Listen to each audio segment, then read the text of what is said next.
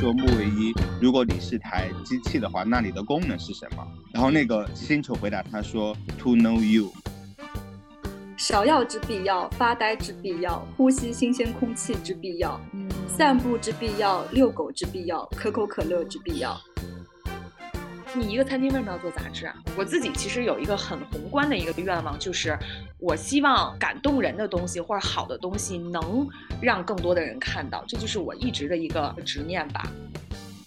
最后悔就是你曾经叫我 Kevin。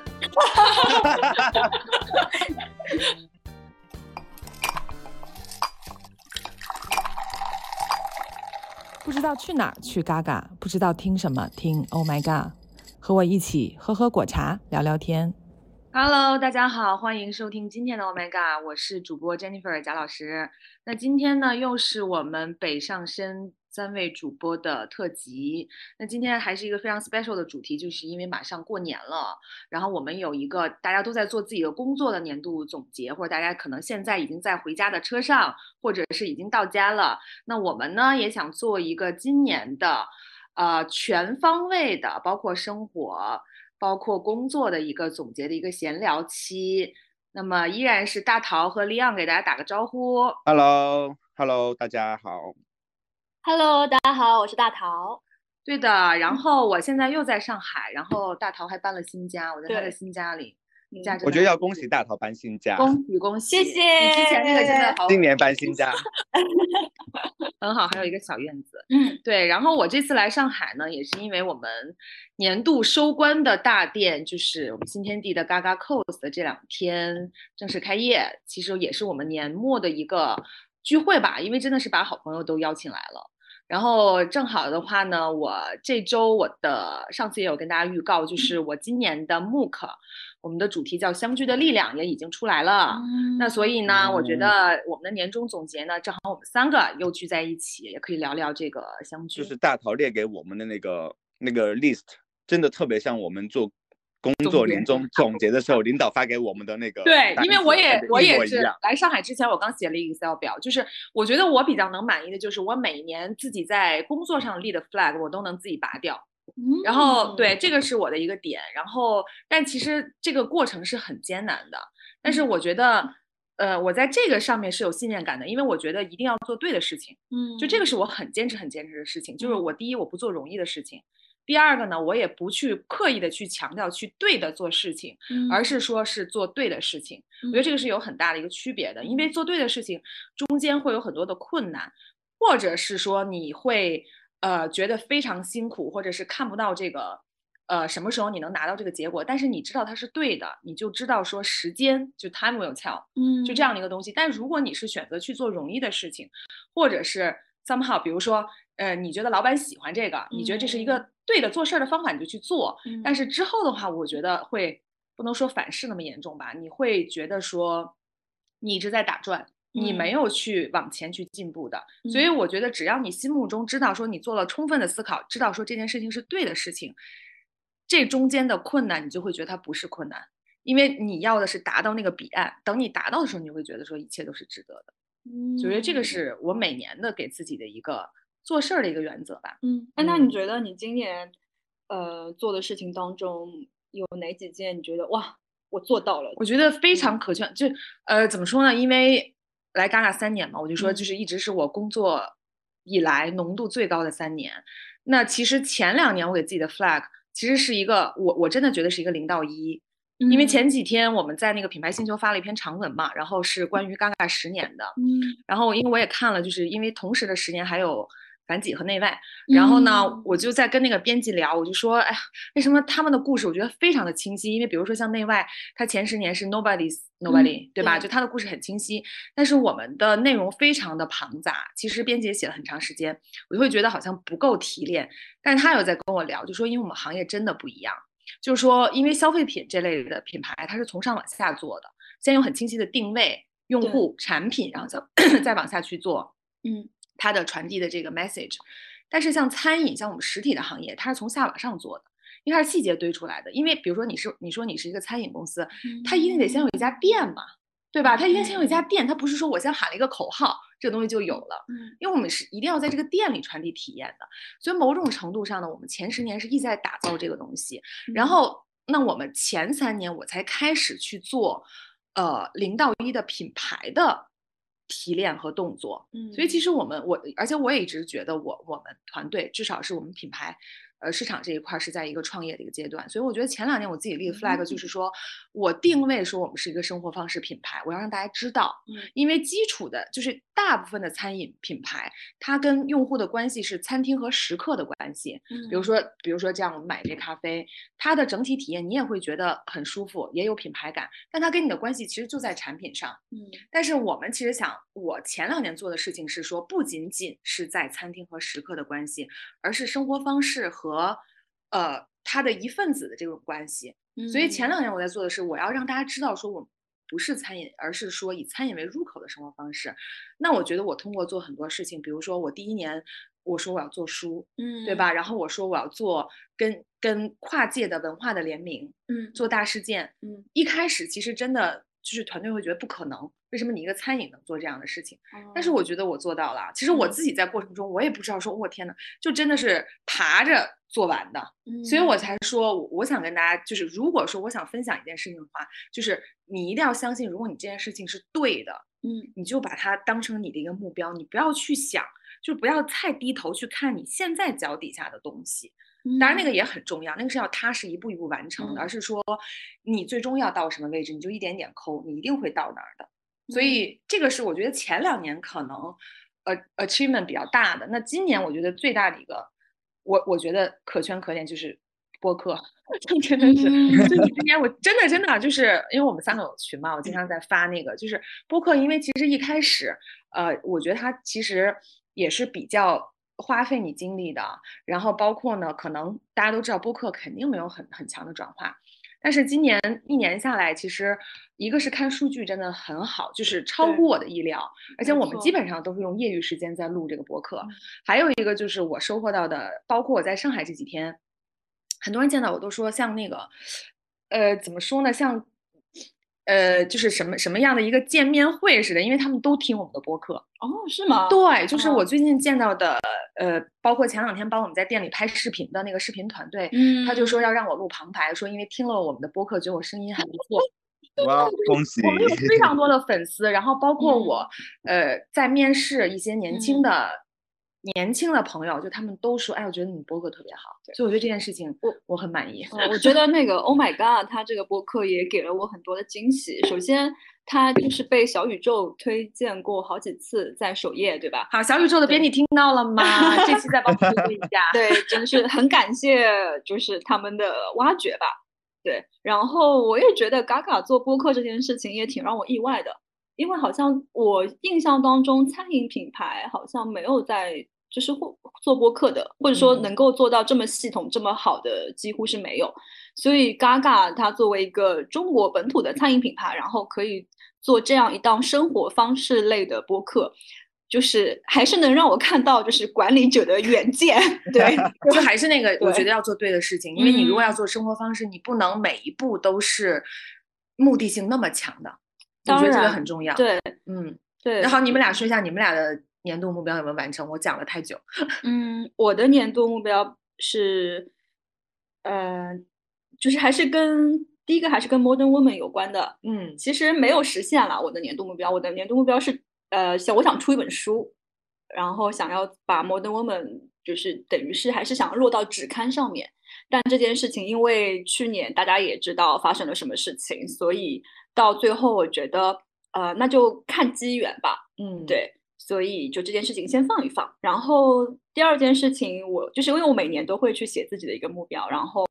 我去年还写了一个目标是 play，是玩儿。嗯，对，因为我就是觉得我你的名字不就是吗？哦，大大逃一直在玩直在玩，呃，然后我就觉得，你哎，达到了，你真的每天在玩哎，从来不工作。对呀、你瞎讲好不好？对，微信永远不回，然后一问说什么出去玩了。没有做瑜伽。对呀、那就是去年我觉得就还是有做到吧，对，特别是风控解封之后，我还是跟朋友们一起自驾游去了一些嗯、探索了一些上海周边的一些地方，我觉得还是玩的蛮开心的。对，然后所我所说的这个玩儿，其实也不仅仅只是说，呃，就是物理层面的玩儿，就是我也在想说我自己怎么跟其他人或者说其他的品牌合作的方式当中有没有新的玩法，是这样一个玩儿。对，所以我觉得，呃，像比方说像跟 Gaga 这样的合作，作为这样一个播客的客座主播，对我来说也是一个新的尝试。对，所以我就觉得挺挺有意思的。嗯，对。嗯，老纳度呢？我我其实目标就很像是工作目标，因为我我在我连在公司写的那个工作目标之一就是我今年要保持身体健康，然后然后另外一个就是工作上的部分，就是我的那个大主题就是极客二的这个东西嘛，然后这个刊有出来，其实我我年初的目标是想说做两本，但最终是只做了一本，然后但有一个意料外的地方就在于就是做完第一本之后呢，就是。呃，我们有做一个落地的展览，就这这这个是我计划外的东西，然后，嗯。然后这个展览本身也相对来说是挺成功的，应该是在十一月份的上海，算是持续时间比较久的一个展览了，嗯，嗯。而且没有花一分钱，又来了，对这个很重要。对，主要是没有花一分钱，对 那你们觉得那个今年有没有什么意外的惊喜？呃，首先当然做这个播客是我意外的惊喜，然后另外的话是，呃，我因为今年的话，就是二零二二年的话，是我正式开始非常有规律的去练习瑜伽跟冥想，所以我觉得他们给我带来的那个心智上面的成长，让我感到很惊喜。嗯对，然后我觉得我也会今年会继续呃持续下去。你觉得你就是坚持一年下来，你最大的改变是什么？我我觉得是因为现在外在的环境变化的非常快，就是你根本就没有办法去做计划，对吧？嗯就是当外在的环境如此激烈变化的时候，你如何去保持内心的平静？我觉得这个非常重要。就你找到了一个很有效的、很舒适的一个方式，这件事情。嗯，也是适合我的方式。嗯对，嗯，Leo 呢？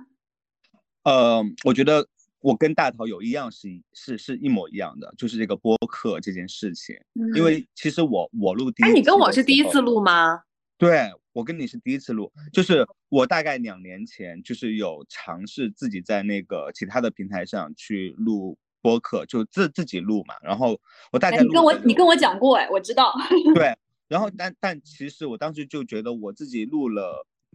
三四期吧，就是我会觉得这个这个我我个人去讲一些事情，那个灵感是非常有限的，我就发现我不嗯是适合。就是自己还是需要碰撞？对我对着一个话筒去讲话，我觉得其实没有任何的感觉。我觉得那个它带给我的东西是非常弱的，就还不如我去写个日日记的那种感觉会更深，知道吗？就是起码我觉得我在跟一个本子对话，但是我跟一个话筒真的是对着空气在说话。很冰冷，嗯对，然后但是我觉得就是播客不仅是说是因为我觉得我很爱聊天，就是但是播客就是让我们每次在上海去见面，然后线下，我觉得是给了我一个非常好聊天的机会，然后也是，而且每次我都觉得你们能够带给我不一样的信息，哇哦，谢嗯。谢。就是哪怕是我觉得我跟大桃，因为看他朋友圈，我觉得我已经很知道他在干嘛了，但是每次聊天的时候还是会有说他做了一些我完全不知道的事情，啊、然后嗯。这是一个，然后另外一个，我觉得就是是问到了我才想起来，我觉得算是一个非常大的惊喜，就是我今年 打了快一年的麻将，哇，你赢了多少钱？我可以先问吗？呃，应该没没没什么输赢吧，就是我觉得可一年下来的输赢不大，因为我的麻友们水平都跟我差不了太多，就是你没发现你说的这两个，就是其实都是又扣回了我们的主题，其实它都是一个让大家聚在一起的一个介质。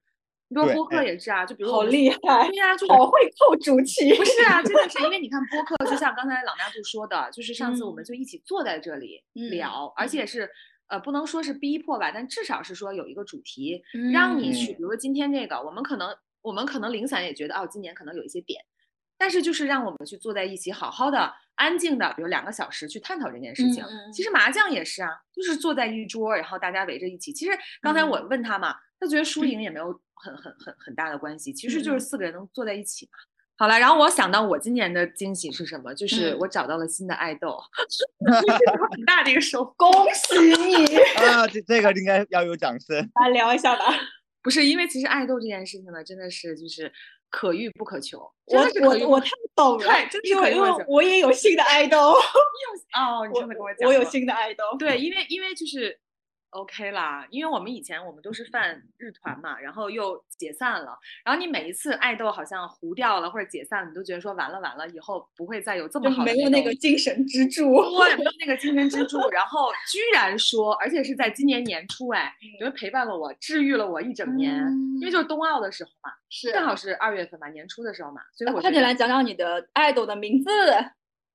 柚子，羽生结弦。对对对对对，是，就是，而且我觉得就是，呃，当然这个可能这个话题可能只有追星的女孩才能懂，对，就是因为就是我经常周围的人会说啊，就觉得你完全跟追星不搭嘎，啊，因为我工作上是那个状态我懂我，懂，跟我一样，人家也不觉得我是追星的。反正你看着挺像你，还挺少女的。对啊，你挺像追星的呀。对对对，就很多人就看我就觉得说啊，你居然跟追星有关系，就是我我觉得反而是它是一个很反差的事情，因为你自己的一个你自己的一个私密的一个放松的一个空间也好和一个方式也好，我觉得它一定是要跟你平时的状态是完全不一样的。嗯，对你你你不能说我靠，我平时很商务，然后我放松的状态还是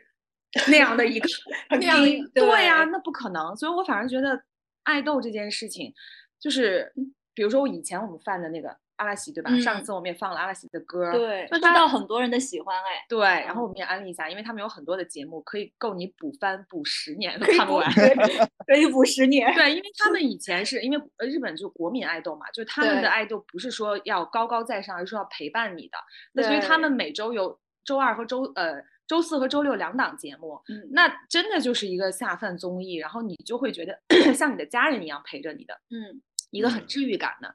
那今年就是我翻柚子嘛，就是柚子给我感觉就是真的是给我一些精神上的 inspire，嗯。就是因为呃他的很多点我能 get 到，就是因为毕竟是个运动员，嗯那运动员呢，他又有，因为没有运动员是不争强好胜的，因为他嗯们就是要拿第一名。嗯那我其实也是这样性格的人，嗯就所以在看到他很多的点，因为他已经就是他们是用一种最极端的呈呃方式给你呈现出来。你看他是怎么去面对困难，他怎么说的，他怎么去，因为每次我都觉得说，哎呀，这个打击太大了，可能嗯就一蹶不振，真的是这样的感觉。但是他又可以满血回归，对包括你说你说他退役，但我觉得完完蛋了，没有后续。人说我不叫退役，我叫转职业，我叫转 pro，对，我要专心去滑冰。就是其实他他给了你很多的那个生活那个工作上面的一种启发。没错，没错。对，其实就是因为日本的爱豆，他们的点就是完成大家的梦想，就他们的一个点嗯嘛。然后那一天我看柚子在说那个他年度的歌曲，就是那个。我的希望就是我我是最强的那个、那个海贼王的那个新的，他说那个歌词就在唱他，就说我的愿望就是呃我的梦就是大家的愿望，嗯，我觉得就是真的是这就是爱豆的意义，就是大家嗯很憧憬的一种精神，它能帮你去实现。是。嗯，我觉得这个蛮美好的。我我觉得就是，我觉得我跟你很像，就是我们去追追星或者说喜欢这个爱豆，真的不是说无脑的那种去去对喜欢对，，我也不需要说干嘛要怎么什么的。嗯，对对对，就是，但是他确实能够在我们的现实生活当中给到我们很大的鼓舞跟 inspire，真的是这样不是。对，亮，你能理解这种感觉吗？不太能理解。真的我我很难，就是我很难说，就是有一个具体的人，就是作为那你还没有遇到对的人。对，是是是，对，但起码在我目前的人生当中，我没有遇到一个这样的人，让让我觉得说，呃，就这个人能够启发到我的方方面面，让我觉得他可以，就是好像就是一可以共同成长的这种感觉，我觉得没有，嗯。那你，那你，那你今年有受到什么样的 inspire？你是从什么渠道？是是电影吗？书吗？哎，对，我们可以来聊一下。对，可以，就因为我我我我觉得我我会是某一个阶段，就是会受到一些具体的作品的那个启发。我就我我觉得我有时候就是经常会看某一篇具体的文章的时候，我都觉得可能那个文章谈论的东西会给到我一个启启发，可能是从这个角度上去说。嗯，那你聊聊你的你的二零二二年度电影或年度一本书，你可以聊聊具体的。呃，我可以聊两个。你说，我先我先聊一个比较简单的，就是就是之前大陶有问过嘛，就是说今年有看什么样印象深刻的剧或电影。我我当时真的想了很久，我觉得今年新出的作品当中我没有想到，我是花了很长时间去想，然后但是，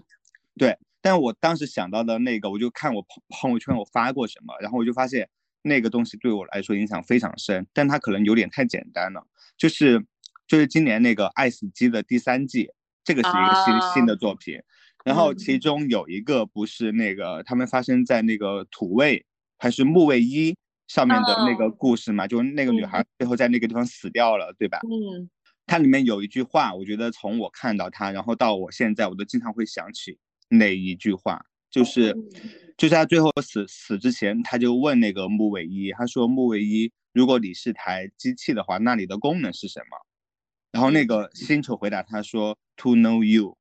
所以我当时觉得。我当时的反应，我就我我似乎在那个画面当中，我觉得其实整个宇宙存在的意义就是，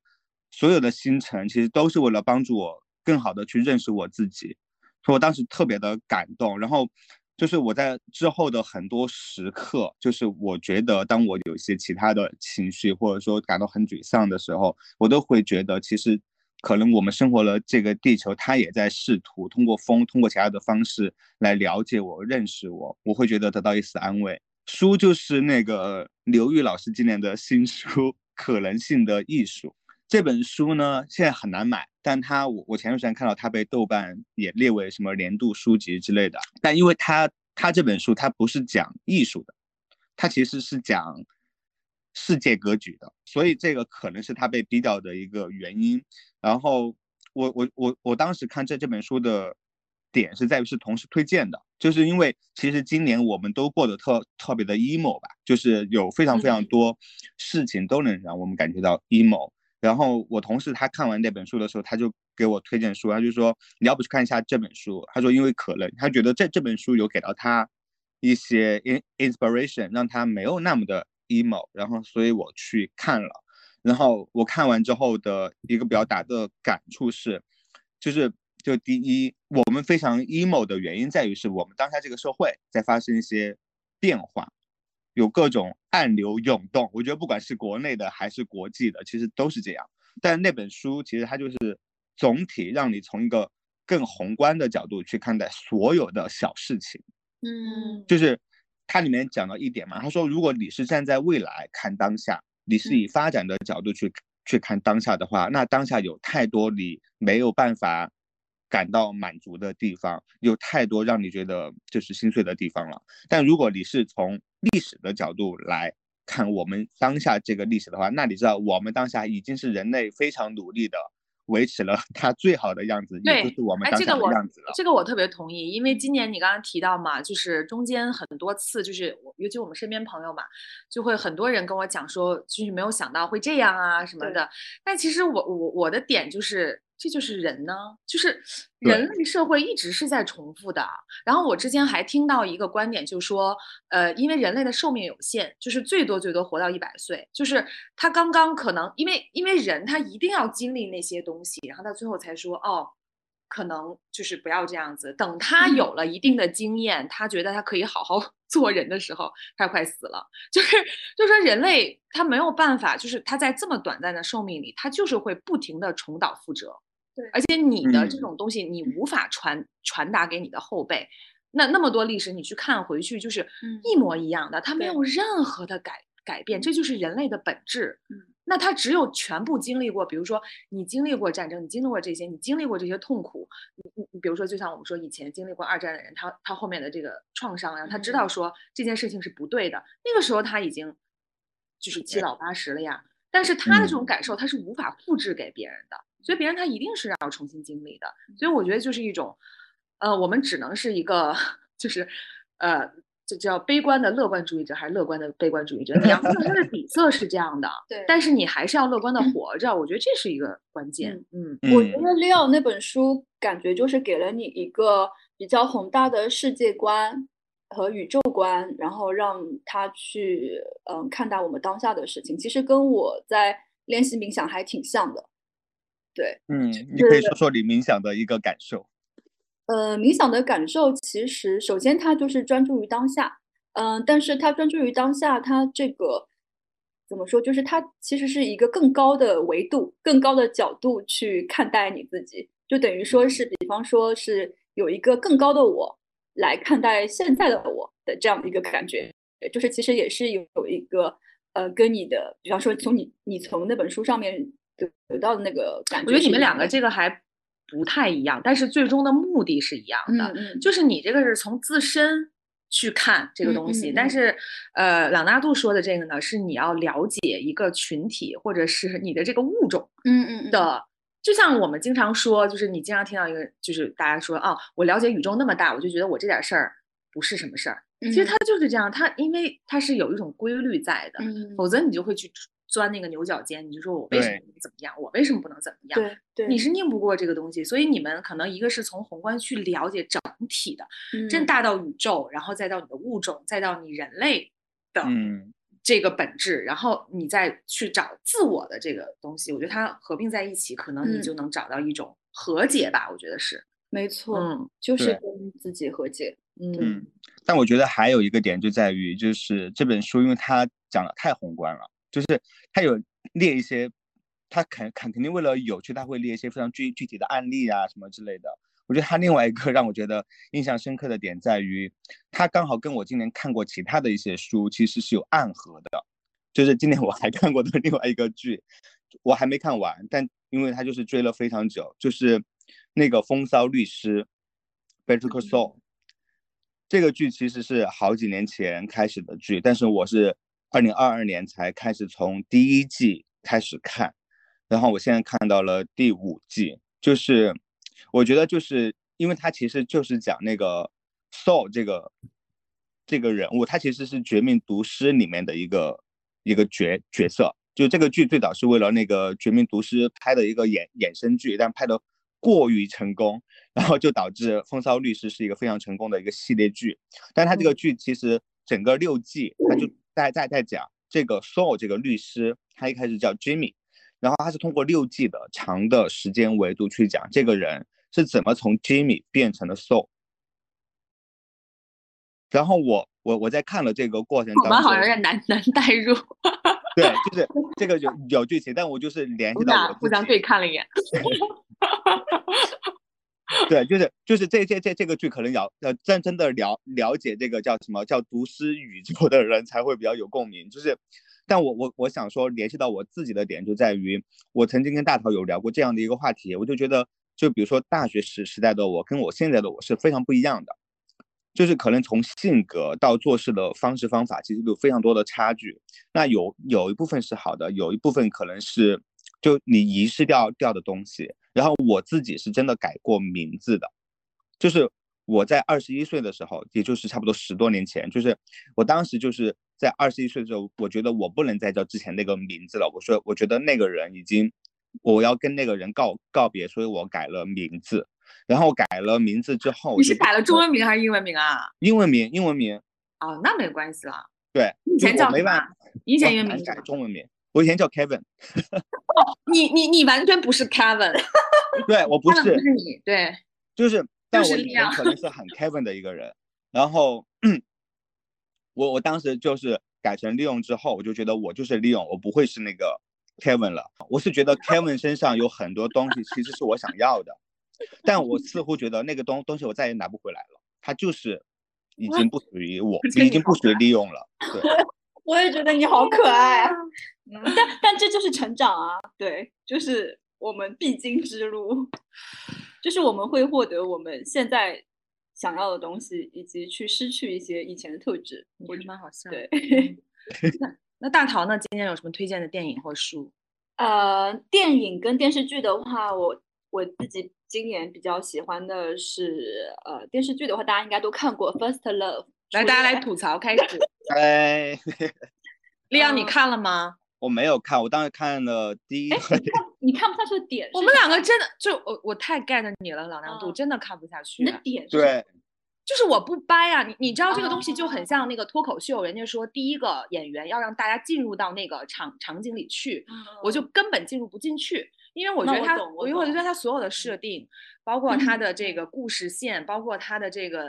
演员，就是整个的所有的设定我都不掰，没有一个点我我可以掰，所以我哦完全进入不进去。当然我还是看完了，那你还 看？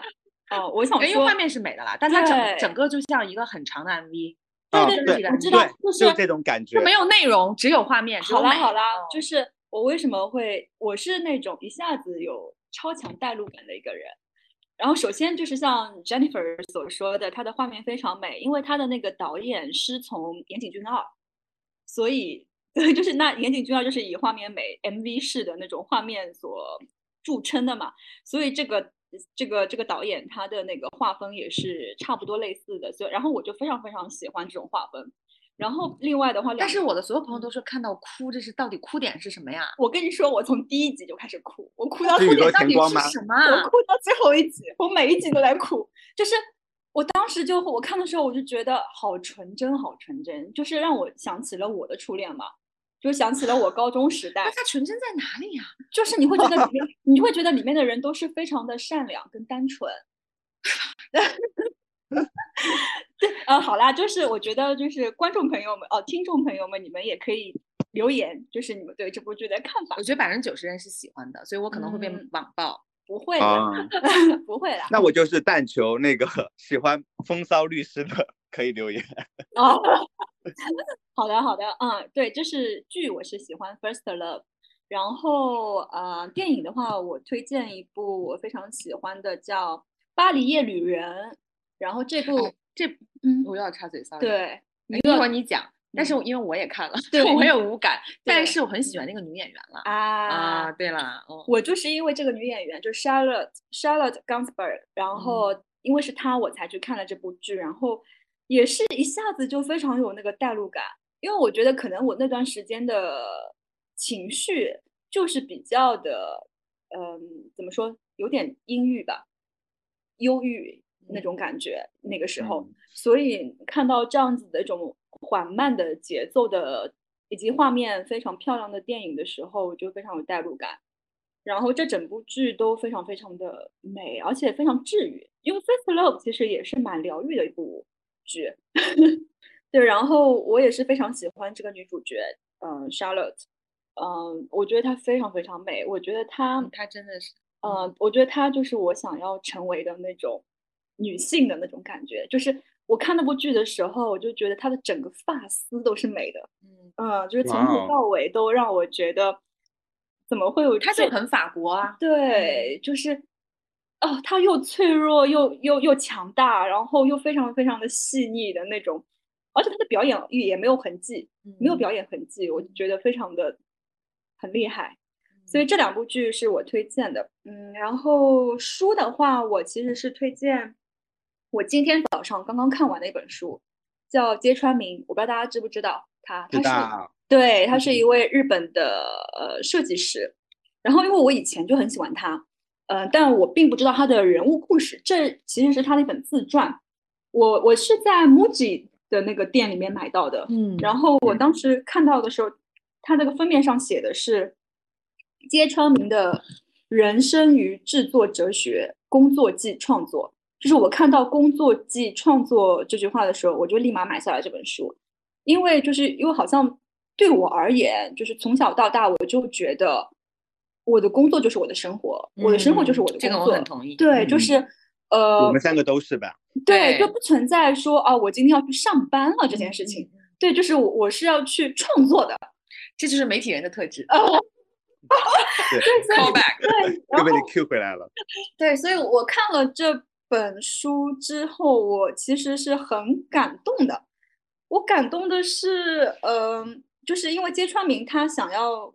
他也并不是说他一开始是想当设计师，一开始想要知道自己要创业，他也是一开始慢慢慢慢摸索，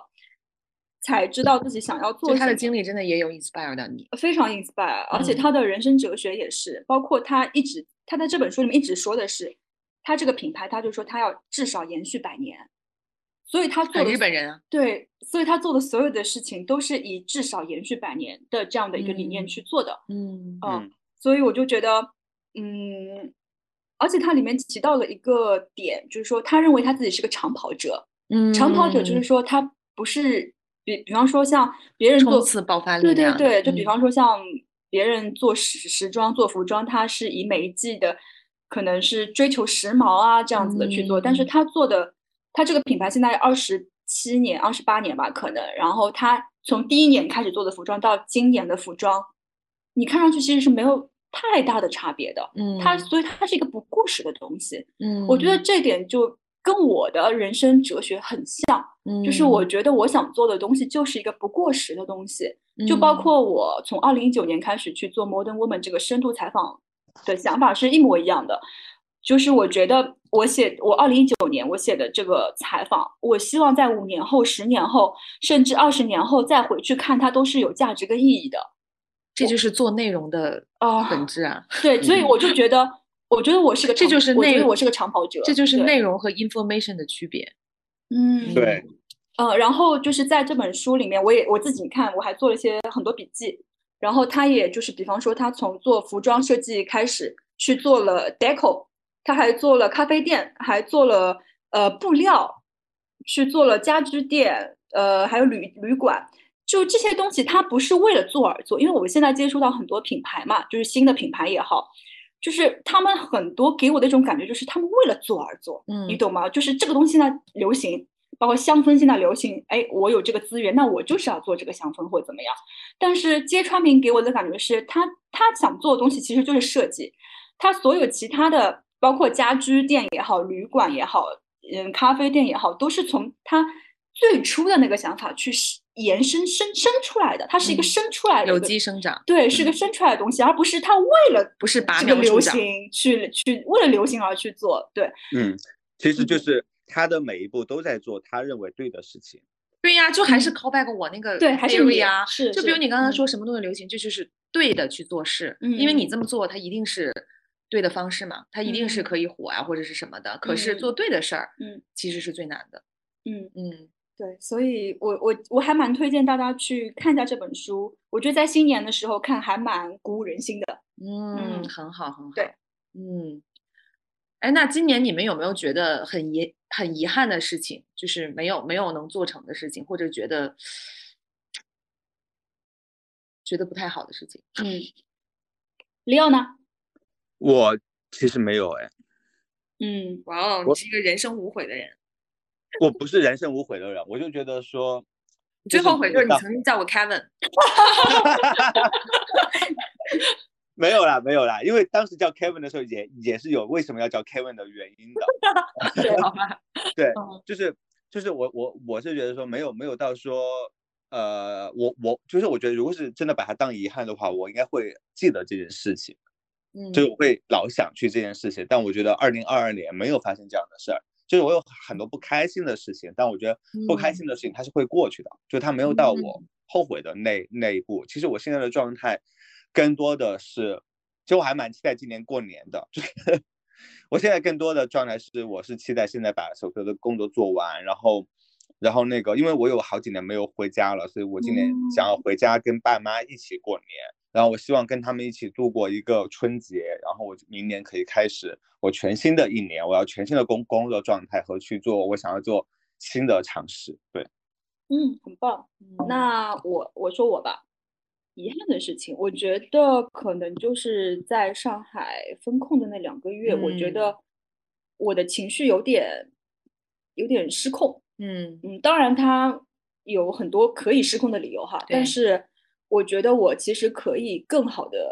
处理处理它，嗯然嗯后如果我可以好好利用那两个月，可以是做更多的事情，看更多的书的话，我觉得会对会更好。对，我觉嗯得这个就是我我觉得比较遗憾的部分。嗯嗯，但这个确实挺难的。如果你在一个整个的一个，就是因为这是一个没有选择的一个状态。对，如果你可以选嗯择，你会去很 positive 去去安排你的时间，但是嗯你这个的感觉是你被迫，你就是我觉得，尤其是我们这样比较敏感因为你最追求的是自由的东西，嗯或者是选择权的东西，这是你心里的一个很很根深蒂固的东西。当你觉得你没有选择权，你是被迫在做这样的事情的时候，你就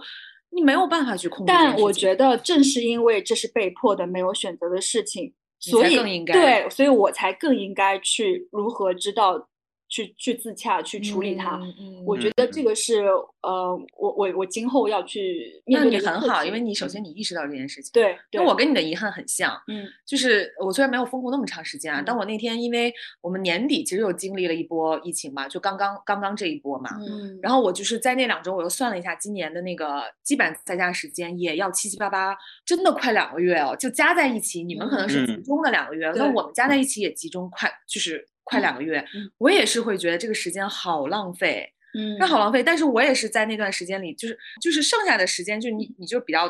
颓的一个状态。我懂，当然那两周就上面的两周，我是真的集中在搞 MOOC，因为我们是在那个嗯时间去把那个 MOOC 完成的。但是你会觉得就是整个人是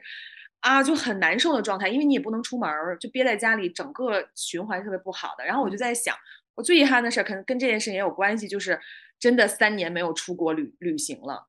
嗯那那这是三年的遗憾，不不是今年的遗憾。我刚刚也想过这个问题。对，我就觉得这个时间我都可以去很多地方了，我都可以在我很喜欢的一个城市很深度的住一个月了。我觉得这个是一个你无法去控制的一个遗憾吧。嗯还有一个就是今年的作息很差，就这两点你们可能都做的比我好。没有，我没有我我没有我觉得我我很遗憾的事情就是真的就对自己身体太不好了，就是嗯每天都在熬夜，哦然后那那那就太差了。我觉得我跟你这一点还挺像，就是我去年的作息非常不好，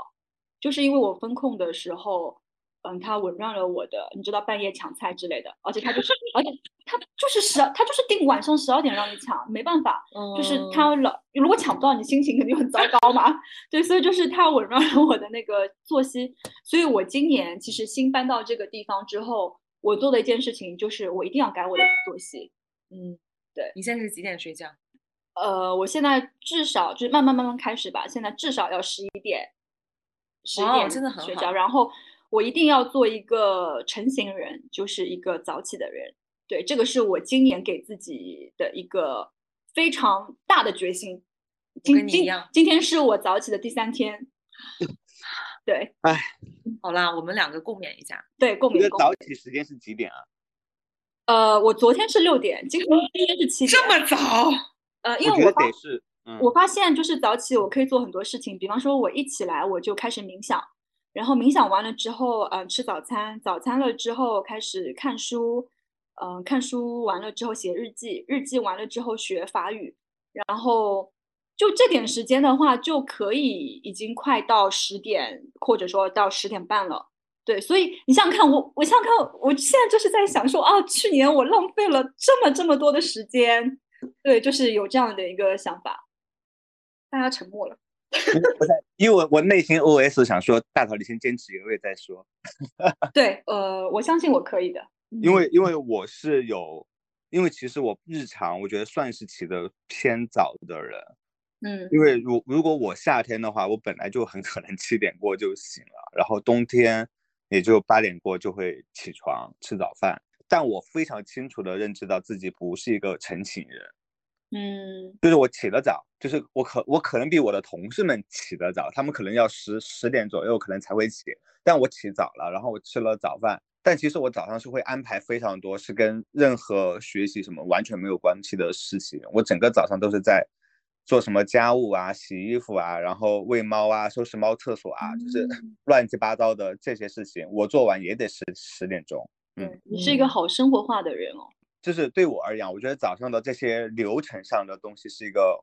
是让我很很平静的，因为这个地方就是我嗯早上比别人早嘛，所以就以编辑的工作的话，我我我不太需要在早上十点钟之前跟任何人做沟通，我不用看微信。其实我觉得我做我做的所有的事情是不用开电脑、不用做微信的事、不用看手机的事儿啊。哦，这个也是我想提到的，就是我今年给自己下达的一个，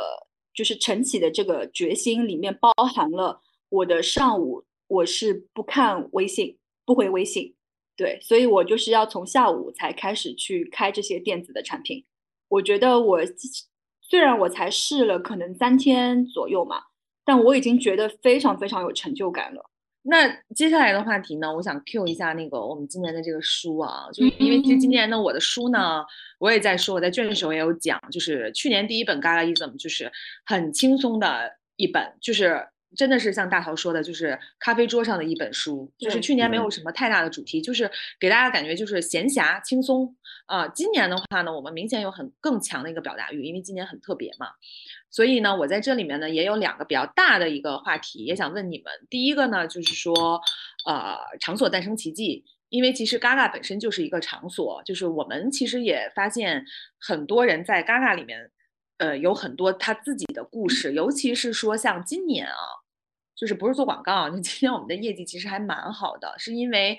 越是这样的情况，大家越需要有一个线下的地方去见面。嗯啊，所以大家对这个东西特别的渴望。那你们今年有没有觉得，就是包括我自己在回顾的时候，我就我更加坚定了，就我对做这样的一件事情的它更深远的意义，就是城市需要这样的线下的场所，因为你去跟人去交流感情，他必须需要线下的碰面的东西，就是堂，包括堂食这件事儿，就是吃饭，它其实也是最好的连接人的一个方式。那你们今年有没有，尤其是很特殊一年，你们有没有觉得一些平时你觉得很正常的一个场所，今年你发现它很重要的？林奥有吗？堂食啊，嗯，就是因为其实不能堂食，好像这个这个这个概念应该是北京开始弄的吧？嗯，是对吧？就是就很奇怪，就是好像你又能出门，但是我又把所有的那个 餐厅都关了，其实你哪儿都不能去。嗯。我觉得当时我们大家的一个共同的感受就是，当我们可以回到餐厅吃饭的时候，其实甚至会有一点那种不适应感，就是想说我要去堂食了，我要我要跟那么多人在一起去吃饭，这个东西就是一开始还会有一点担心，就是又又很期待，但是又好像这个东西我很久没有做过了，然后又有点有点紧张。嗯，但其实。去餐厅吃饭是一个多么正常的行为，对吧？但这个这个行为居然让我们觉得它是如此的特别，如此的需要我在朋友圈说一下。没错。嗯，但如果说对明年的有有什么期待的话，我发现我发现就是它对我的影响就在于，如果我去到一个餐厅吃饭，如果它不能够提供给我。在我看来是相对比较健康的食物的话，或者说起码是现做的，它都不是提供的，它是提供的预制餐的话，我可能就会生气，然后我可能之后不会去这家餐厅再吃了。哎，对，呃，这个呢，就是说确实大家会有一些更细和更高的要求，比如昨天我们在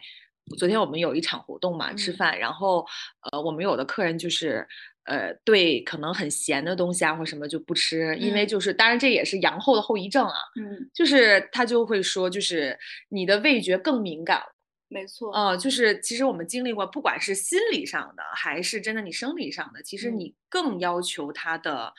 本质上的东西啊，包括就是，因为我不知道是你浪费了太多，或者你以前忽略了太多，反而你现在会。更去关注它最重要的那个东西，比如说食物，你要它的本质的健康的、对的、对的，不要过度的。啊，对，所以这也是一件好事。对，也是一件好事。嗯嗯嗯至少说你要从坏的事情里，对，你要 get 到好的东西。像你说啊，就是你说下次如果你再经历这样的事情，嗯，你你你就不要陷在情绪里，而是把它利用好，因为这就是人生经验。因为所有的事情都是阴阳两面嘛。是，对，嗯。嗯，但但其实我还现在还蛮期待那个上海的 cost 的，因为我还没有去过。快来呀！对，真的就是因为当时你给我看那个 cost 的那个你们的主题，然后你们的菜单，就是我可以说是近期我看到的，让我就是从视觉上就想要去尝试的餐厅。哇哦，感谢，评价很高。嗯，而且就那个概念很好，我就我想我我就是我现在就是脑海里面想说啊，如果是我。比如说春节之后我要去上海的话，我就要去吃一次，因为我感觉可能在 maybe 春天，然后新的一年，我想要用比较好的就是海的味道去打开我的味觉之类的。嗯，好棒！因为因为正好我们这个主题其实也，当然有一部分是我们希望去往这个方向去做，然后也也蛮巧合的，就是今年因为地中海饮食它本身就是健康，它是自然主义的。他非常自然主义的，他强调食材，还有一个就是他是非常享乐主义的，嗯，就是地中海的居民其实他真的是 all day chill，就我觉得这两点，这两点就是一个是加深了我们想传达的东西，一个是。真的是我们当下需要的东西。对，嗯，那你呢，大桃？场所我的场所的话，第一个让我想到的其实就是瑜伽馆嘛，这也嗯是我去年就是除家里面之外去的最多的一个场所。嗯就是嗯如果可以的话，我每天都会去练瑜伽，这是第嗯一。然后第二个场所，其实我后来想了一下，我觉得哎，这个地方可能也是，就是西岸美术馆。嗯呃，以前去西岸美术馆的话，都是去看展览，嗯，但是因为去年的年末，我开始参加了现代舞的工作坊，所以我后来嗯才发现，就是在西安美术馆，它的啊、底楼它是有一个很大的空间，是专门做这些舞蹈的工作坊的。然后我自从参加了那个现代舞工作坊之后，我就发现，啊、舞蹈给我带来了就是跟瑜伽不太一样的快乐跟创造。哎，我新年也想跳舞，哎，你想跳什么舞？我我想跳偏现代舞，因为我之前在北京有上过一节那个 voguing，我觉得 voguing 不是那么适合我，我想要让自己身体能够动起来的，嗯，我觉得，包括 vo- salsa，呃，voguing 是比较的激烈吧，但是现代舞我觉得是更更跟自己对话的一种感觉，对。然后，而且我我们那个现代舞的老师，他就是会结合冥想、瑜伽跟现代舞，还有心理学，就是一起放在两个半小时的这样子一个现代舞的工作坊里面。然后每一次上完，我都觉得就是，这当然我的身体已经嗯、呃活跃起来了，然后我的心灵也得到了治愈。嗯，对，我觉得你大头真的是一个对自己很好的人，就是 真的啊，就是他所有的动作都是在治愈自己，然后我的很多动作都是在消耗自己，我我是一个 都是在燃烧自己，我是燃哦烧型的，嗯，我是一个，就是说我是一个呃，你是能量很会对输入很会投资自己的人，就包括嗯我教育上啊，呃，知识上啊，或者说我喜欢的可能瑜伽啊、舞蹈啊什么，就是这些体验型东西，我都很愿意去体验。嗯，我我也是，就是大家都是在投资自己了，但是方式不一样。就我是一定嗯要呲呲呲呲呲烧，就是要很嗯浓，就是很浓郁，对，就是要嗯燃烧、爆炸、对你就是短跑，也不是短 短跑了，啊，是短跑的，对爆发力，不停的爆发型，爆发型，对对。但嗯我我刚刚说了嘛，我我觉得我认识到了自己是个长跑者，我就是慢慢慢慢跑，但每每一步对蓄力型，就是每一步都会让我觉得很扎实就可以。就像我现在搬到了底楼，我觉得就是接地气了。我觉得很好呀。嗯嗯嗯，嗯有小院子多好呀。对，嗯是好。嗯，那你呢？你的场所？对呀，场所，嗯我的场所因为今年就是开了非常多的新店，嗯，对就是你们真的开了好多店。因为我我就说我这三年就是浓度很高，就基本上呃每年都是十家起，然后今年大概是二十家，尤其是在哦今年这样一个这样一个年的一个情况下，就嗯是呃，因为还是说啊，我平时的生活真的就是大部分都是工作，但是也也嗯因为真的是工作和生活是在一起的，包括朋友，其实也都是工作圈儿里的朋友。那今年其实一个我的一个 magic 的一个场所，真的就是我们不停的这个新店。因为其实我们新店也是在不同的城市嘛，比如今对年我们开了很多新城市，像杭州，天目里，呃，天目里还没开，哦还没开哦像杭州，呃，春节以后，比如说像今年的杭州，然后像呃广东的东莞，然后包嗯。括、呃上海的好几家新店嘛，我觉得我也是跟着我们的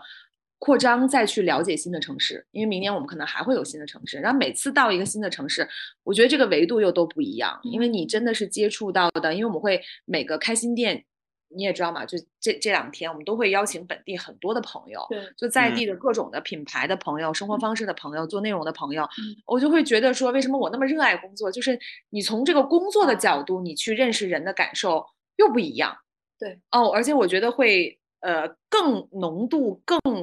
更浓稠的一个状态去了解这个城市和这个、这个嗯城市人的一个嗯状态，所以我觉得呃。就是我刚刚说热爱工作这个点嘛，我觉得它是融合在一起的。而且你认嗯识的人都是就是创意行业里面的一些人，大多数对就是他们本身就是非常嗯怎么说很有创意或者有想法的，然后跟你会有一些思想上的碰撞啊什么的，我觉得都好棒。然后刚才我还在说嘛，就是其实你去每个城市，在店里你也会不光是我们城市的这些好朋友。然后昨天就很神奇一件事儿，就是因为我的书刚到，然后我就放到了那个新天地我们那个店里，然后我就看到有一个小女孩，就我们的一个服务员，嗯在那边看我的那个杂志，嗯看得很仔细，然后我就过去跟她讲，我说那个你你你你可以给客人推荐这本书。嗯然后他又说，呃，他说我可以买两本吗？啊，他跟我讲，他说我可以买两本。他说我刚才看，我觉得内容特别好。然后他跟我讲说，他说他是大学生，嗯然后就是呃，就是放假来兼职去干这个事情。嗯我觉得嗯这个很可爱，我说我送给你啊。然后晚上活动完了以后，他还说我能不能加你的微博？嗯说就是我刚刚看了，我拿走了，看了那个，嗯我觉得特别喜欢。我觉得这都是很神奇的事情。对，我觉得企业嗯文化就是通过这些事情所建立的。对，所以我我的奇迹场所其实就是嘎嘎我的工作本身。对，嗯是嗯好棒。还有一个就是，也是这次杂志里有谈到的，因为其实我前两天还看到，就是有一个年度的今年造出来的词的一个检索，我不知道你有没有嗯看那篇，就今年有很多奇怪的词嘛，对，什么非嗯必要不返乡，然后什么就一大堆，对啊，什么包括各种名词，什么次密接乱七八糟一大堆，然后就说大家不要忘记这些词儿，因为确实是啊，我们今年一一直在听这些这些东西，那真的是。是真的是匪夷所思创造出来的一些、一些嗯定义，然后嗯所以今年呢，我也在书里提炼出来了一个，就是非必要，因为我一直在强调这个事儿，就是说你什么叫生活里的非必要？因为就是说，你你你如果只因为今年我觉得大家都经历了一个什么呢？就是只有功能的生活，对吧？因为其实我觉得今年没有说大家到真的说，但除了一些极端的案例啊，就是说真的活不下去的状态，因为你吃东西和什么还是有一个基本的一个保障的，但是你就会觉得说特别特别的，嗯，不快乐。所以我在说，非必要其实它才是生活的本身。比如说，你能嗯去旅行，然后你能自由的去到什么地方，你能去买一束花，你能正常的和朋友去见面，你能看好看的电影。比如今年我很受不了，就是说电影院没有电影，我觉得这件事情也是很很很很很可怕的一件事情，就是非必要这件事情。所以你们今年怎么理解非必要这件事儿，以及你们有没有一直在坚持的所谓大家觉得非必要的事情？我刚刚 Jennifer 在说的时候，我就翻到了我今年五月十六日啊、今年五月份的时候，我们还属于风控当中。我五月十六日写了一篇日记，呃，写了一个小诗吧。芍药之必要，发呆之必要，呼吸新鲜空气之必要，嗯散步之必要，遛狗之必要，可口可乐之必要，咖啡之必要，拥抱之必要，视线与视线交错之必要，登山之必要，电梯运转之必要，可以不和邻居交流之必要，呐喊之必要，每晚七点钟上海中心亮灯之必要，淋雨发花粉症，正正正正经经看一场日落之必要。嗯，哇哦，因为我觉得那个时候我觉得，嗯，啊，你说好，感人。没有，我就觉得很感人啊，哦，嗯，应该被剪辑在那个开头的地方。当然，这本这这这个诗是以那个台湾的那那个那个诗人的诗为范本改写的。当时因为我的情绪可能已经达到了一种非常想要宣泄的一个地嗯步吧，所以才以这个必要去非必要去呐喊。呃，因为我觉得我从小到大就是一个很喜欢无用的东西的人，就是我所做的很多事情，打大家引号，对对对，大家都会觉得啊，你做这个事情有什么意义啊，或者说怎么样？但我我就觉得很有意义啊。对，就是，所以我就觉得，在大家认为的一些非必要的东西，在我或者说在我们看来，其实都是构成我们生命真正质量的一些东西。嗯，嗯，对，质量这个词非常的精准。嗯，对，人活着毕竟不是为了一口吃的。嗯。嘿嘿嘿，对，对，反而我觉得我我我是一个，就是我，是有一次我碰到一个朋友，然后我跟他一起在一个公园里面晒太阳，然后晒完了一个小时的太阳，他跟我说他这是他第一次晒太阳发呆一个小时，我当时就觉得非常非常惊讶，因为这个这件事情对我来说是每一天可能非常稀轻松平常的一件事情，就是发呆跟晒太阳这样子的一些看似非常没有必要的事情，但其实，呃，它它可以唤醒我的身体，或者说让我的嗯、呃头脑可以嗯、呃平和安静下来。我觉得就不是说你每一个小时都要被一些所谓的工作或者说一些其他的琐事给占满的。不要那么目的性了，还是对，嗯是嗯的，嗯嗯。那样呢？我是在去年的二零二二的时候，我有给自己一个比较简洁的，就是生活指南，就是我就会暗示自己，我觉得就是叫行动即自由。嗯，就是我觉得不管是做任何事情，就是当我觉得自己不舒服，然后被束缚着的时候，我就想说，那我现在需要做什么样的事情？比如就是。不管是工作上的、生活上的，比如出去吃饭，或者我想要去公园，或者我想要去一个什么样的地地方，那我现在就是去，就是只要我能做成这件事情，我的身体是还在受我自己控制的，那我觉得这我对自由的理解。所以，我就是每当有一些大的环境在 turning bad 的时候，我就觉得，那我现在我能做什么呢？我能做的话，那我就去做。所以，这是二零二二我我我自己比较大的一个一个行动上的行为吧。然后比较好笑的一点就是，我觉得算是二零二二最后留给我我的一个礼物，就是我在十二月三十号我上飞机的时候，我突然发现我在二零二二的最后一天成为了国航的金卡。我靠！Congrats！就是很好笑的点在于，是因为我们大家都知道，二零二二应该飞得非常少，对不对？嗯。就是觉得你不会去想说，我能够在今年这个情况下。发生 航班上的任何 变化，但应该也也也是航空公司就是极大的调整了它的标准吧，就是让我在二零二二年居然实现了金卡会员这样这样的事情。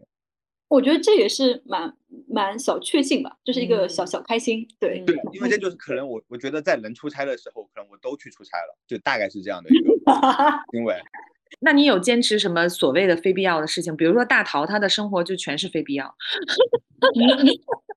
开玩笑啦，没有很好呀。我就说你是一个，我就说，所以我说你是一个对自己很好的人，你不在意外面人说好像什么什么的，你就是自己要达到你自己的那个状态，我就觉得很好呀。对，这是一个很很就是没有任何的贬义。那那那利昂，你有吗？你觉得坚持的非必要的事情？嗯，但是就是。我也不知道该怎么理解，就是因为我自己认为很多事情在我看来真的是必要。就比如说，我已经习惯了，我每天早上会给自己做手冲咖啡，所以我一定会保证家里面要有精品咖啡豆，嗯，要有这些东西。就是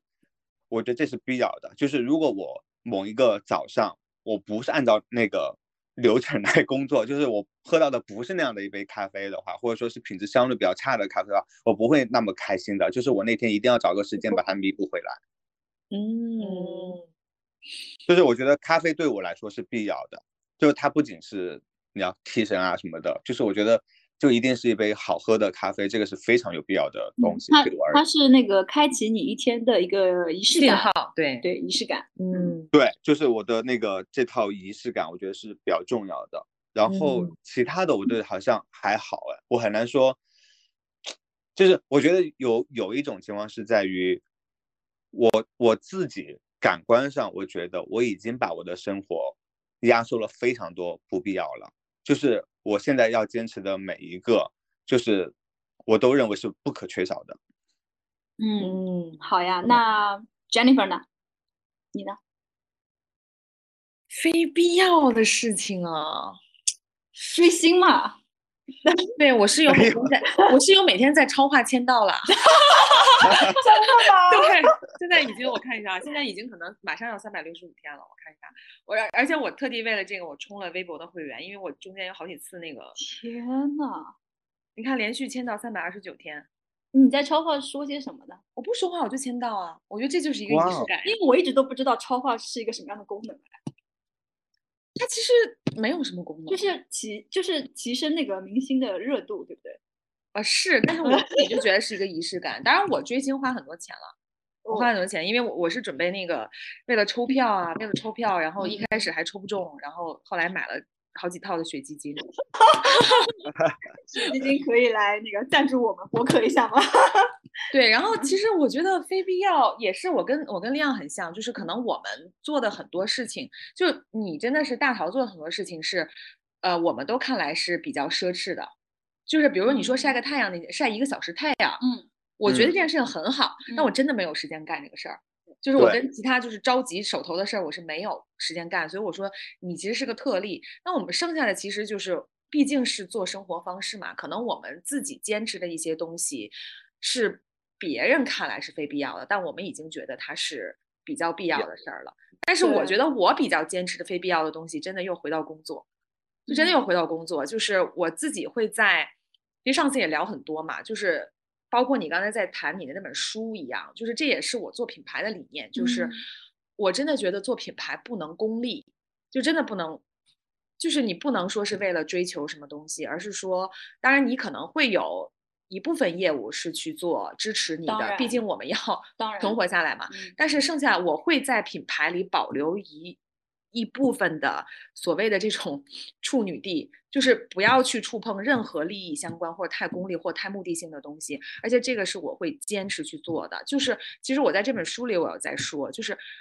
你你一个餐厅为什么要做杂志啊？嗯就是你刚才你说你一个餐厅为什么要做播客啊？嗯你一个餐厅为什么要去做那样的合作，做那样的周边？其实嗯我一开始我们团队的同事也会质疑啊，就是你为什么要做这件事嗯啊？那其实这件事情对于他们来说，哦，我我我我觉得完全可以理解，因为它不是直接有转化的东西。嗯但是我就说这些事情是需要时间的，还是我刚才讲的 time will tell。就是你第一年的时候可能没有反馈，但是昨天其实我在看，因为我寄给呃很多朋友，可能明后天会陆续收到。然后黄四他就发了那个朋友圈嘛，就是他说深夜。深夜在看我的那个杂志，就是能感受到你的诚意，因为你只要一件事情，你不要第一年做没有反响你就放弃，你一定要坚持做，你坚持做两年、三年、四年、五年，甚至十年，它一定会产生影响力。所以这个是我非常坚持的非必要，因为我自己其实有一个很宏观的一个愿望，就是我希望。呃，感动人的东西或者好的东西，能让更多的人看到，这就是我一直的一个一个一一一个执念吧。然后包括其实这次做这本 MOOC 的时呃时候呢，我也要提一下，因为我说是风控前两周我们密集去做，因为今年大家其实都很忙，很多工作都压到了年底。然后我们的那个我的编辑和那个我的设计师，当时都是扬着在做我的那个呃呃 MOOC 的最后，然后我们设计师是当天吃了四片退烧药。在在做我的那个 MOOC，、然后包括因为我们我们下印的时间很紧张，跨年那天哎他从上海飞到北京，跨年那天三十一号晚上在印厂，所以我觉得就真的很感谢大家。但是做出来以后，呃，因为跟我们去年的团队是一样的嘛，就是我们编辑在说，真的觉得比去年，呃，好很多。呃，不是说用心程度啊，而是说，真的是说在坚持做一件事情，看到这件事情的进步和成长。比如说你们收到，你们会看到今年的排版，今年的内容深度，今年的文章深度是完全不一样的。所以这个是我非常坚持的非必要。就是我我我真的是一个把很多。基本上是九成以上的热情都放在工作里的人，因为他嗯会反哺到我。因为我当我看到，就我说，包括我说我爱豆给我的这个这个这个 inspire，就是说我的梦想就是大家的愿望，就是我希望好的东西真的能让其他人产生共鸣，这就是我最终一个目标的东西。那我觉得可能它在短期上很多人看到它就是一个非必要的东西，但是我真的相信，只要坚持去做。一定会得到大家的理解的。我觉得好，嗯我觉得好棒。然后刚刚其实 Jennifer 有提到一个我觉得很重要的一点，就是时间。嗯，对就是嗯，我觉得很多事情就是如果你加上时间这个概念的话，其实就会变得清晰起来。嗯一切都会变得清晰起来。包括我刚刚提到的那个，我推荐那本书，就是揭川明他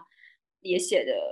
一句话，就是我我有把它摘抄下来。他就说，对于一个至少延续百年为目标的品牌而言，时间永远是最重要的主题。嗯，对，嗯，其实那我觉得其实今天有有讨论到一个潜在的点，就是有有的时候我们不要太执着于看当下，真的是要拉到一个更长的时间点，更宏观的去看待我们所做的事情。是的。如果你真的颗粒度太细的话，你很容易被困难打倒的。对，因为因为嗯你真的，我我觉得有一句话，咱中国的老话真的不是没有道理，就是人生不如意十有八九。啊，真的是这样的，就是我，我看到很多年轻人，他就会碰到很多困难，说哇天呐，我怎么会遇到这样的事情？我我我要逃离，我要干嘛的？但是其实我真想说一件事儿，就是你经历下来，十件事儿真的有九件事儿是不如意的，不可能嗯事情是像你想象那样去发展的。真的是这样的。但是包括我说，我们说人生不能承受之轻嘛，就是他的这个快乐为什么重？为什么我们说幸福感？它是一种幸福感，就是因为你在经历九件不如意的事情之后，你有一件事情，你觉得是幸福的。我觉得这个它才有幸福和快乐的意义。你不可能，你说我每天就不能承受之轻，我每天都在度假，对吗？就是，那你甚至说，比如我们去旅旅行，你其实也是有一些，比如你想遇到人，对吧？你你也是在体验。可是如果说你真的轻飘飘，我没有任何的困难，我没有任何的挫折，你的快乐也不是快乐。嗯，而且。而且我们的所谓的快乐，我们的成就感，其实就是在于你碰到这个困难，你克服跟超越了这些困难之后，你才能够得到更大的满足感跟成就感。真的，对，嗯，是。哇，我觉得 又升华了，真的 是。那就那就最后我们再说一下明年最大的期待，或者明年的你们的目标是什么？最核心的。一二先说吧。我明年的目标啊，就是首先第一，就是我现在手头上的工作上的目标是很清晰的，然后我是希望能达到的。然后在这个工作目标之下，其实有一些非常具体的行为，就比如说，我想明年一定要去趟意大利。哦，哦，我也是。我之前最想去的是佛罗伦萨。就是，嗯，就是我都我都觉得我都没有计划到是要去佛罗伦萨，是去西西里岛，还是去哪？就是明年也要去到意大利，这是觉得明年一定要做的事情之一。然后，然后其实我我对明年的最大的期望就是说，我我是希望能够让自己真的能够更更大范围的动起来，就是从自己做的工作本身、杂志的内容，然后到。我我自己身体就刚刚大桃不说他是去学现代舞嘛，就是我也想要去通过一些舞蹈能够把自己的身体给打开，因为我觉得现在的我是一个太太局限的我，所以我需要通过一些方法，就是让自己从身体到意识都是一个逐渐被打开的过程，这是我我对二零二三年自己的一个期许。就是你觉得你现在还是太亮了，明年你要变成 Patrick。对，就是明年我。我觉得利用应该，他这十二年利用这十二年已经够了，明年应该要要要要要成为一个 another one。对，嗯，酷。大条呢？我觉得就是去年那一年，虽然我们经历了很多的困境，但是真的是自我觉醒的一年，你发现吗？嗯嗯，对，嗯嗯，我我的话，我也写了我的二零二三年的目标啊。那首先第一，我觉得是。当然还是继续做我的深度的那些采访，嗯嗯，然后我想用我的采访跟品牌去做一些更有价值、更有意义的事情，嗯，对，嗯，然后就是也想传播一些更有价值的内容吧，嗯，对，我觉得可以理解，对我觉得这个是我还是我不变的初心，嗯嗯，第二是我还是很想做纸刊，所以不管我不知道是以什么样的形式是。Modern Woman 也好，或者说，因为我现在开了一个新的采访叫 Modern Living，呃，也是关注人的生活方式的，嗯，呃，所以我我可能还是会想要去做一本小小的独立杂志，或者说小 MOOC 或者 Zine 这样子的一个东西，嗯。嗯，然后第三的话，我也想旅行，呃，我的我的旅行目的地，我想去纽约，嗯。嗯，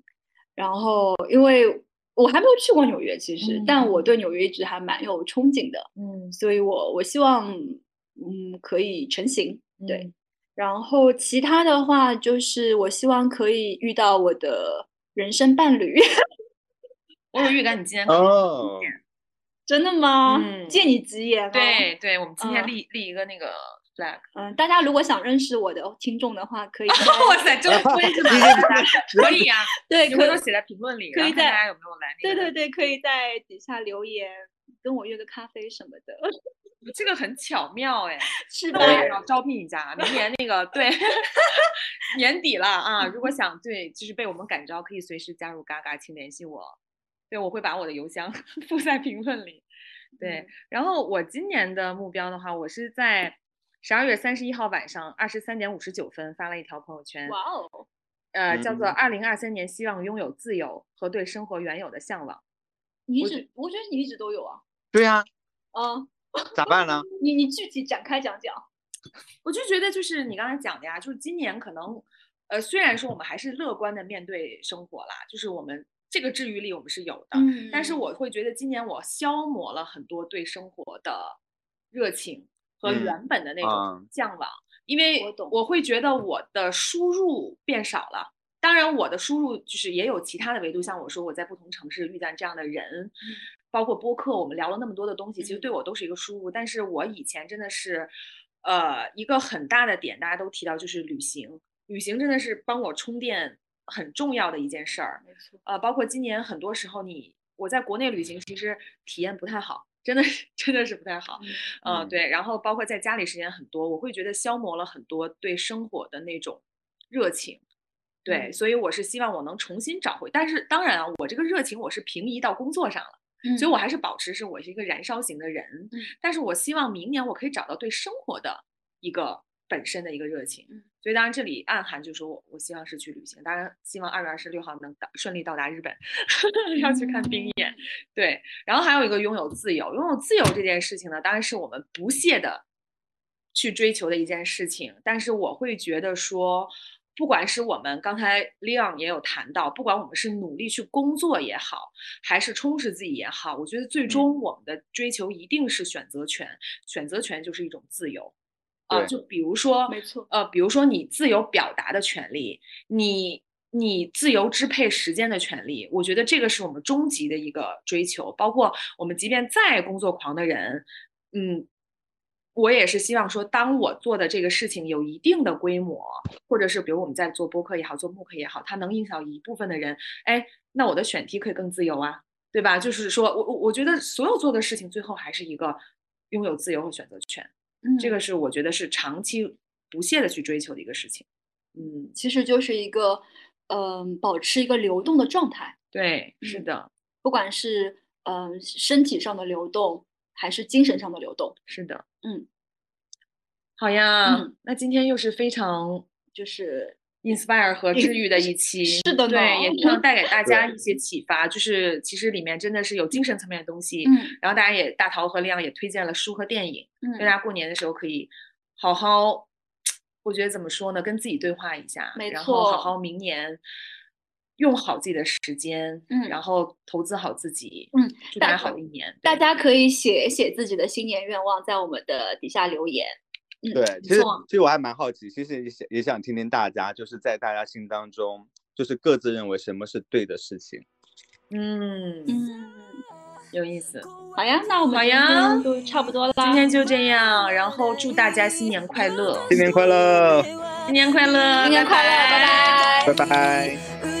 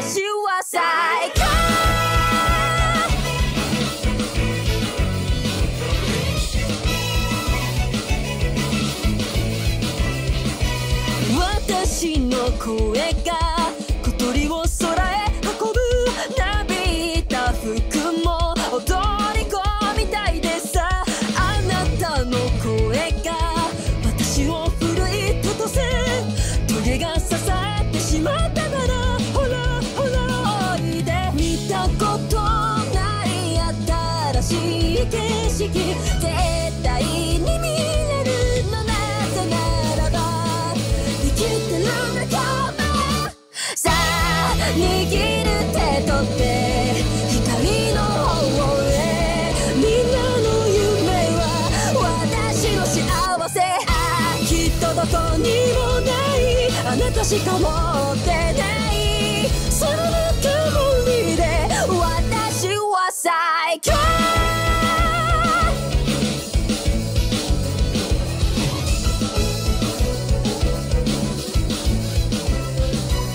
回り道でも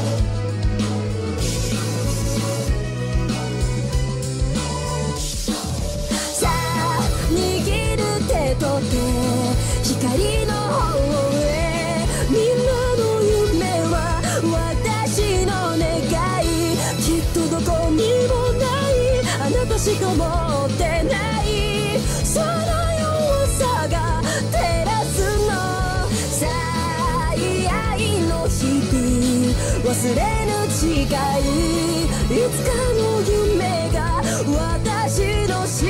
臓何度でも何度でも言わ。私は最高